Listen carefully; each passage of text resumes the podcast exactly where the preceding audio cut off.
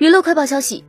原定于八月十四日举行的第十一届北影节，因为受到新冠疫情影响，宣布延期。九月七日，第十一届北京国际电影节官宣发布了一则宣布重启的视频。视频中，由天台奖国际评委会评委张颂文特别现身，正式宣布将于九月二十一日至九月二十九日举办。同时，北京国际电影节还宣布，著名演员张震将担任第十一届北京国际电影节云上电影节光影新推官。本届电影节还将于九月十五日至十月八日期间举行线上影展，由张震主演的八部优秀电影也将于于。线上展出影片包括《卧虎藏龙》二零四六等经典作品。此外，出于疫情防控的考虑，本届北影节中参加开闭幕式的境外嘉宾都将通过网络连线的方式同框互动，并将于闭幕式上颁发天台奖十大奖项。此次第十一届北京国际电影节不仅有评委会主席巩俐，评委张颂文、易烊千玺也将担任青年宣传推广大使，可谓是大咖云集，真的很让人期待了。